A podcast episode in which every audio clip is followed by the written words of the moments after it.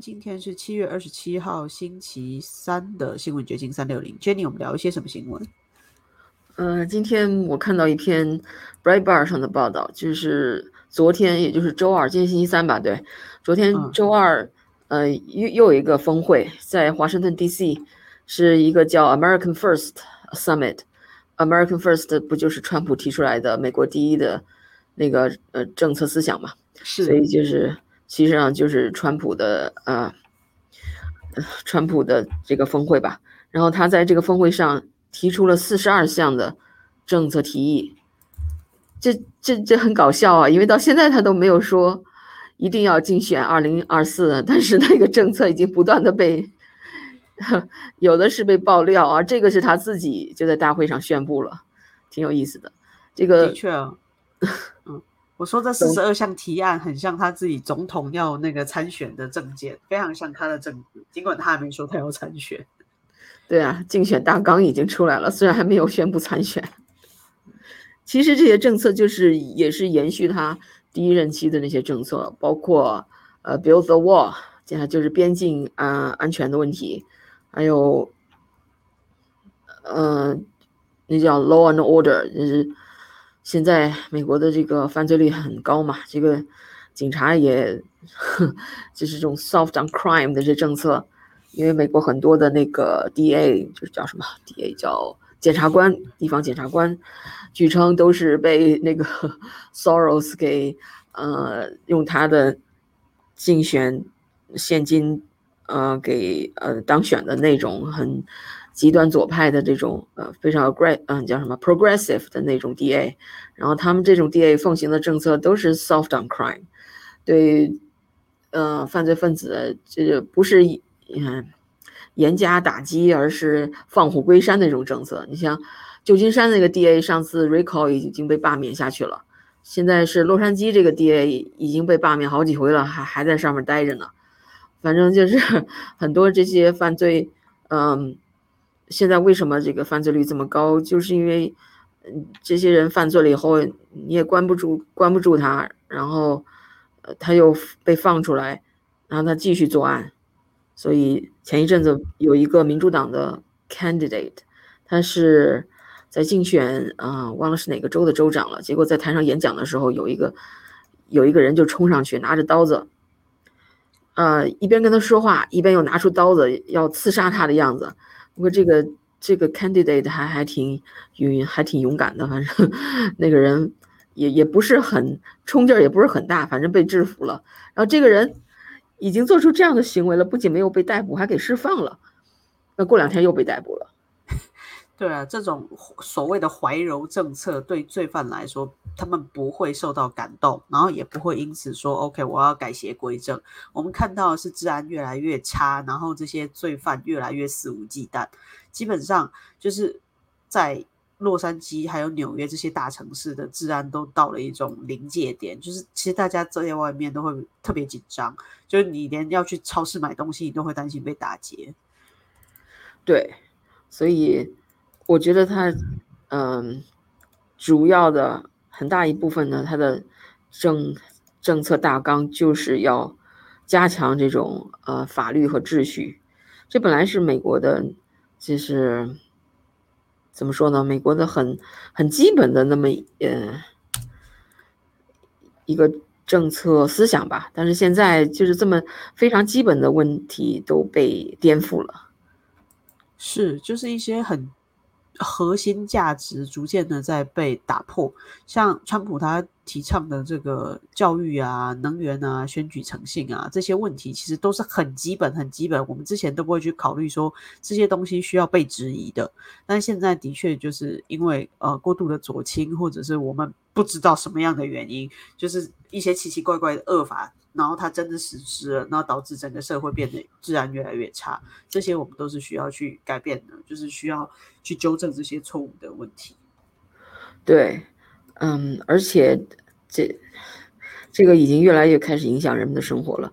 以前像在洛杉矶吧，呃，这些案发事件经常是发生在那种富人区，西好莱坞啊这样的那种 Beverly Hill 啊，那些作案的当然是要盯上富人了。但是华人也被认为是那种穿金戴银的，就是很华人都被人是很富有的，再加上华人又喜欢戴名名表啊、名包啊。前一阵子不是在是哪一个九九大华吗？对，就是在 Roland High，就是 最有名的所谓二奶村，它是一个未建制社区，但很多中共高官都把自己的二奶 放在这儿，所以算是洛杉矶很有名的这个二奶村 Roland High 这个地方的一个华资超市，其实也是蛮有名的连锁超市啦。然后就在停车场有一对华人夫妇被抢劫了，因为他手上戴着这个劳力士的金表，但是我觉得亚裔的团结方式也还蛮奇葩的。就是他们发动募款，准备悬赏重金，就抓到这个歹徒。就目前他们努力的在呃捐款，目标是捐到十五块十五万十五万美金做这个选举，而不是选举十五万做这个悬赏奖金。对，我不知道最后会不会募到了，但是募到这笔钱来抓犯人，我觉得不是一个很有作用的方法。是，OK，现在我在屏幕上。显示的这个照片就是我刚才说的这个叫李，嗯，叫李什么？李 Zeldin 这个，嗯，候选人，他是共和党的候选人，他竞选的是，嗯，是纽约州的一个什么官儿吧？然后他的右边，然后左边就是冲上来的一个呃与会者，然后他手里拿的不是一个刀，但是是一个很尖锐的东西，对，好像一个。像刺刀还是什么东西，有点像 忍者的那个飞镖。嗯，对。所以这两个在台上，呃，就就是争搏了一番，呃，然后那个人就被制服了。然后那个人还当时还没有被警方立刻抓起来，还给他放出来了。放出来没过两天，上周六他又被抓起来了。大概觉得舆论，呃，因为舆论的反弹，他们觉得不合适，再把他抓起来吧。嗯，因为这种重罪轻罚，或者是抓了之后完全不需要保释就直接释放，会让警方也懒得去抓小偷。因为我抓了你就放了他，他干嘛抓？所以这个也是一个 新的问题啊。就是很多议员都提到说，我们必须要呃学会尊重警察，尊重法律。就是我们现在因为呃各种原因，包括之前的黑命贵运动，所以会对警察产生一种。怎么讲？就排斥或者是不信任警察的感觉，但我们必须要重新，呃，找回这种对警察的权利的尊重。对，然后其他的这个川普的这个，呃，新政里边，也不是新政了，就是川普政策里面包括，除了这个 law and order，也包括，嗯，教育吧。现在这个美国的。激进的那种左派的性教育，已经是越来越令人 难以接受了。今今天我还看到这样新闻，就是佛州的那个呃州长 Ron DeSantis，他起诉起诉了一个 drag 呃 party，就是那个变装晚会，给给小孩子呃那个让小孩子参与的一个变装晚会，就是因为已经闹到实在是太不像话了。所以他就干脆把他们告上法庭。你说，你说这挺有意思啊！一个堂堂的州长在中国可能难以想象，你不是一州之长吗？你怎么还需要诉诸法庭来管理这种事情？但是在美国就是这样，美国就是这样一个很很讲法律的一个国家。对，其实你刚才秀的那个是呃呃政客他在公开演说的时候被抢。算不算抢劫啊？算被持刀威胁。但是我记得前几天在纽约也发生，就是有那个教会的牧师在布道的时候，也是一个很公开的，就在教堂里面，呃，讲话宣宣讲的那个圣经什么之类的，他也遇到了抢劫，就直接大摇大摆的上去终止他的讲话，然后抢走他超过百万的首饰。但是比较特别的是，这个教会就以炫富著称，所以这个牧师身上才会带有上百万的珠宝。但是就可以发现说，劫匪根本没有在怕的，就直接大大摇大摆的离开。对对对，那劫匪都不怕被抓，所以这些都是比较大快人心的政策了。呃，问题就是如何实施，还有包括前两天媒体披露的说，这个川普要呃 fire 多少多少万的那个官僚机构的那个政府。政府叫政府政府公务员吧，就类似这样的政策。当然，这要等到他当选才能够施施政喽。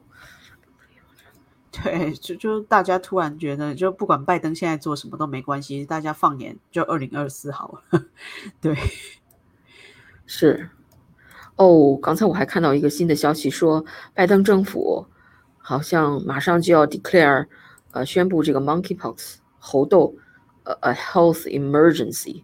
哇哦，是一个美国的，已经变成美国的一个紧健康紧急状况了。是是是是，其实没想到这个 monkey monkey pod 还这么传播的这么厉害。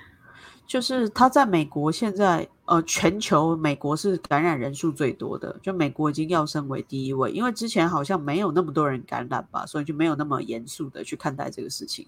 但好像前几天前，美国的感染人数已经要升为全球第一。对，反正这个东西现在已经基本上证实，它就是在男性的同性恋团体里面传播的非常的快嘛，所以就是可能需要做一些。啊，预防啊，或者我不知道这个紧急状态要怎么样去去规范大家。对，因为之前我们也看到那个 CDC 要求的指导的指令，真的让我就是大开眼界，就是 太奇葩了。他那个要求，比如说什么与性伴侣隔百分呃隔一点八公尺自卫之类的，这样你就不会被感染，就是莫名其妙的一些规定啊。对，我不知道我接下来这个紧急状态发布之后，呃，民众需要如何配合。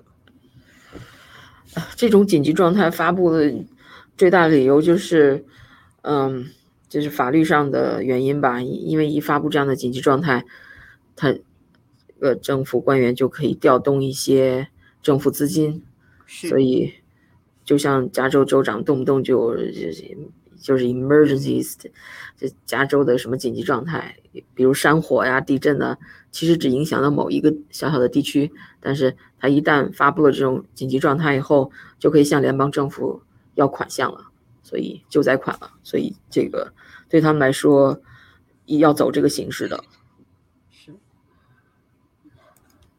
那就来看一下这个猴痘在美国会不会变成大流行了。我希望，哎，就是减少一些病毒吧。就是因为现在大家又变得很惶恐，你出去可以发现。呃，真的是大家又开始警觉起来了，就是好像疫情的那个阴影又回来了。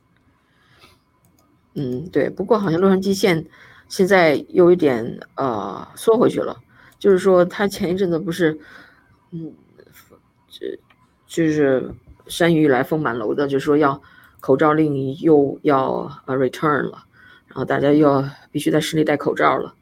但是在这两天我看到的新闻。就是洛杉矶县的一个县政委员已经在说，他自己都说这口罩令，唉，又没有什么作用，然后又很难实施，所以他都反对再恢复这个口罩令。然后今天我看到的一个嗯地方新闻就是说，如果洛杉矶县的疫情数字再有改善的话，有下降的话，那么这个口罩令可能就可以避免了。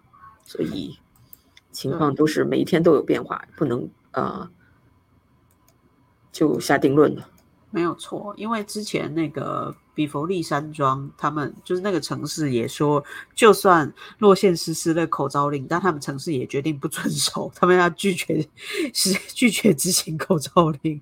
所以不管你有没有口罩令，我就是不玩了。对，就各各个城市有自己的法规。OK，然后你你才。最近采访了那个姚晨，对吧？对，他是以前中国的海军司令部的中校。那呃，最近大家都知道佩洛西可能要去台湾，那可能会引发所谓的台海战争。因为佩洛西还没有走之前，呃，总统拜登先生就先提醒他，委婉的劝阻他不要去，因为他即将要跟习近平通话。然后可能军方也有告诉他说，去的话。可能会引起呃中共的一些动作。那一开始只是双方这种你来我往嘛，那后来胡锡进也跳出来了，就这个《环球日报》的前总编，他也就是在他自己的微博上做了一些呃叫嚣的动作，就比如说他就说我们呃不鼓励战争，但是我们可能会半飞这个佩洛西的专机。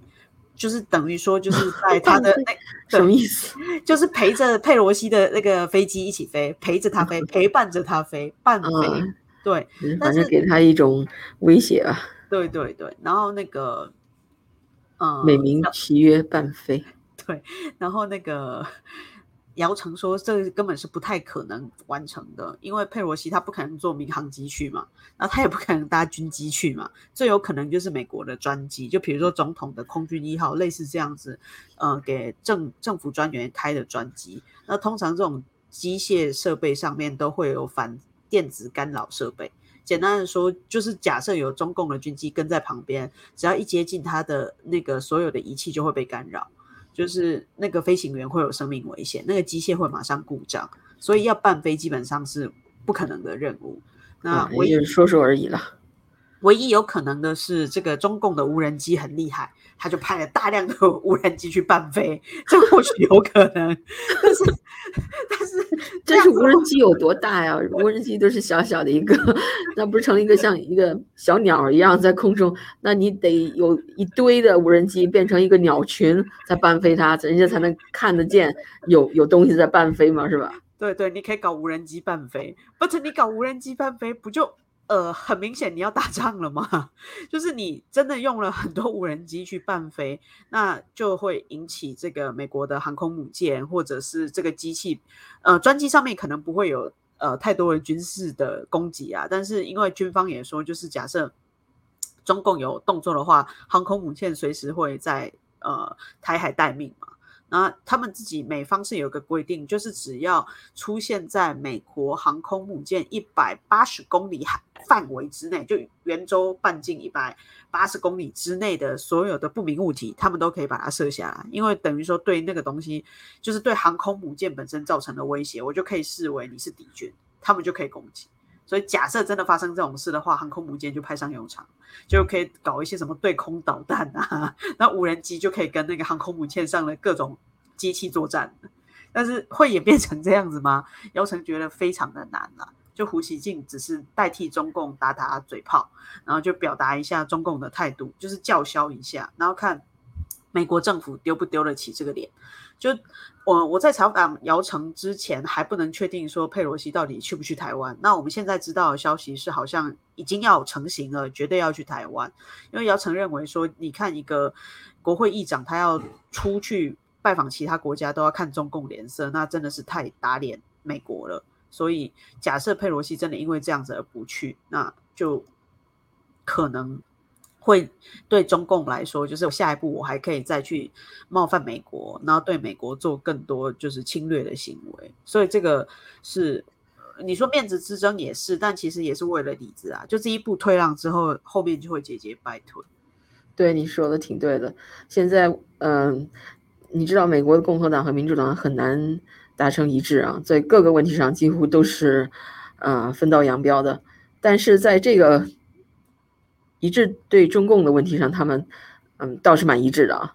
就是你看，无论是共和党还是民主党，都支持佩洛西去访问台湾。是那个那个那个那个 Mitch McConnell，就是嗯共和党在参议院的嗯少数党领袖吧。他甚至说，这个佩洛西必须去台湾。你要不去台湾，就像你刚才说的啊，呃，输了面子，然后。可能进一步 还要梳里子，所以，而且甚至连蓬佩奥都说我可以陪你去，对对对，我也看到那个，前国务卿都愿意陪佩洛西一起出出访了。但这个会引起什么后续的发酵作用，我们不知道了。但是可以看出来说，这个台湾在呃中美之间就是一个一个棋子，就是还是被中共跟美国呃。当做一个博弈的焦点吧，因为姚晨认为，这个中国之所以一直要呃温攻武吓台湾，主要的问题还是维持它内部的稳定。因为二十大要开始了，然后习近平要做的是寻求连任，那他寻求连任唯一的办法就是不断的表态，他要攻打台湾，统一这个整个中国。所以变成他就算不想拿，他明明知道中国现在经济。情况很糟，然后军备也不足。嗯，据姚晨的判断哦，呃，要拿下台湾很容易，就是登陆很容易，但是要真的占领非常难。就是以中国现在的军事武器，它可能只要花三分钟，它就可以登陆台湾。但之后它的后勤补给是上不来的，它可以登陆，但它无法占领，因为台湾的港口都很小。他到了之后，他也留不住，他马上会被打打退打下去。然后他空投的所有物资都下不来，所以最重要的是中国的。军事物资补给是跟不上来的，所以他根本打不赢。就如果真的硬要打，就是除非把台湾炸了，这最快。他如果不不想要台湾这块的岛，就是留留不留岛也不留人，炸了他可以拿下来。那如果他还想要使用台湾这块土地，他是拿不下来的。嗯，然后尽管呃共和民主两党都支持佩洛西去访问台湾，但是拜登总统呃之前。发出了一个 warning，就是说他马上要跟习近平会谈了，你这时候最好不要去台湾。那拜登这周就要跟习近平电话会议了吧？所以这个不知道他们俩会说什么，说什么也不会有什么实质性的变化。但是还是嗯，期待不知道他们说什么。因为其实好像焦点也是在台湾问题，然后可能还有关于这个贸易的问题，大部分的事情。其实好像谈也谈不出一个新的局面来，但是还是得继续谈。对，然后这个最近这两天，CNN 有报道说，这个华为啊试图资助在嗯美国的华盛顿 DC 这个美国的首府建立一个中国花园 Chinese Garden。然后这个对，然后这个。嗯，被 FBI 给盯上了，然后被 FBI 悄悄的把这个 plan 给 kill 了。FBI 觉得这个这个这个 Chinese Garden 啊，字面上看上去很很不错啊。中国这中方要投资，要要把还要呃建这个建那个，这个花园很漂亮，在在特区，呃，在华盛顿特区，呃，但是仔细一看，哎呀，还有。有间谍风险，就是他要在花园里边建造一，除了一些什么寺庙啊、亭台楼阁之类的，还有一个七十英尺高的白塔。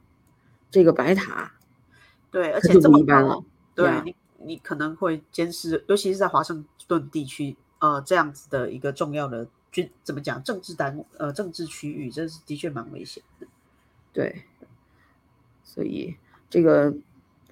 白塔按照设计将被战略性的放置在，嗯，华府的最最高点之一，距离美国国会大厦仅两英里，是搜集信号情报的理想场所。是啊，第一个想到就是这个。